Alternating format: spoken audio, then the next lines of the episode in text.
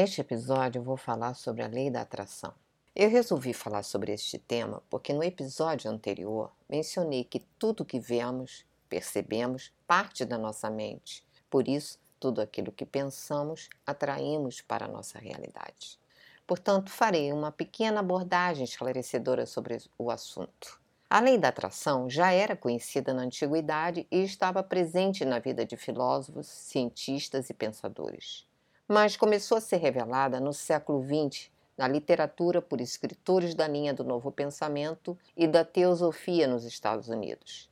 Em 2006, o documentário The Secret de Rhonda Byrne, que se tornou um sucesso mundial, ela apresentou ao espectador, com depoimentos de grandes escritores, filósofos e pesquisadores, uma visão bem fundamentada sobre a lei da atração. Neste documentário foi revelada a existência de um segredo que nunca havia sido revelado e que seria a chave para o sucesso. E este segredo se resumia em poucas palavras: a lei da atração. E logo após o sucesso desse documentário, Rhonda Byrne lançou o livro homônimo, que se tornou um best-seller. E baseado no conteúdo do documentário, essa lei está atuando em nós como todas as leis naturais, como a lei da gravidade, como a lei da ação e reação, entre outras. Portanto, é uma lei que explicaria o porquê de tudo que acontece na nossa vida, revelando que nossas emoções são o resultado dos nossos pensamentos e que estes são os responsáveis pelos acontecimentos do nosso dia a dia. Que se tivermos bons pensamentos, consequentemente teremos bons acontecimentos em nossa vida. E se tivermos maus pensamentos, teremos maus acontecimentos na nossa vida.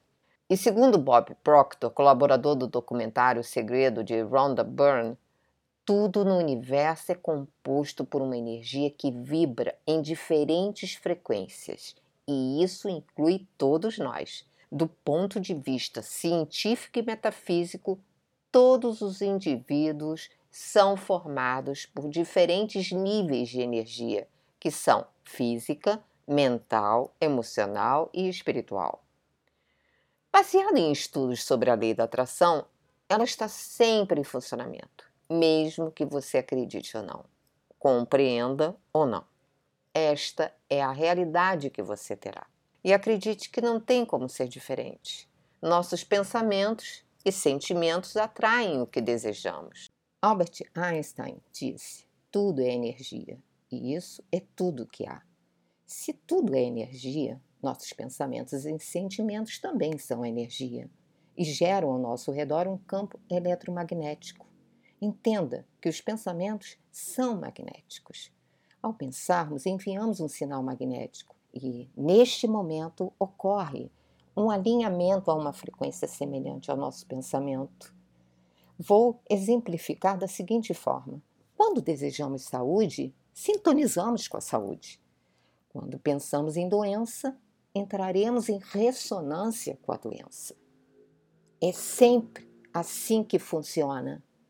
Você vai sempre atrair o que o seu pensamento enviou. Segundo Bob Proctor, tudo que entra em sua vida é você quem atrai, por meio das imagens que mantém em sua mente.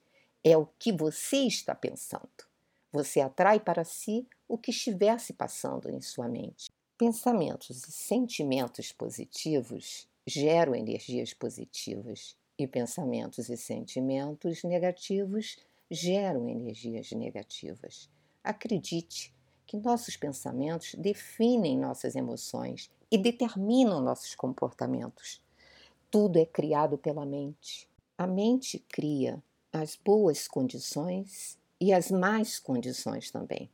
O seu pensamento é o responsável pela criação da sua realidade. Portanto, tudo que acontece na sua vida é uma criação e uma materialização dos seus pensamentos.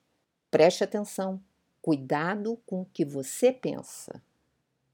E é por isso que você deve estar sempre consciente e muito atento ao que você pensa.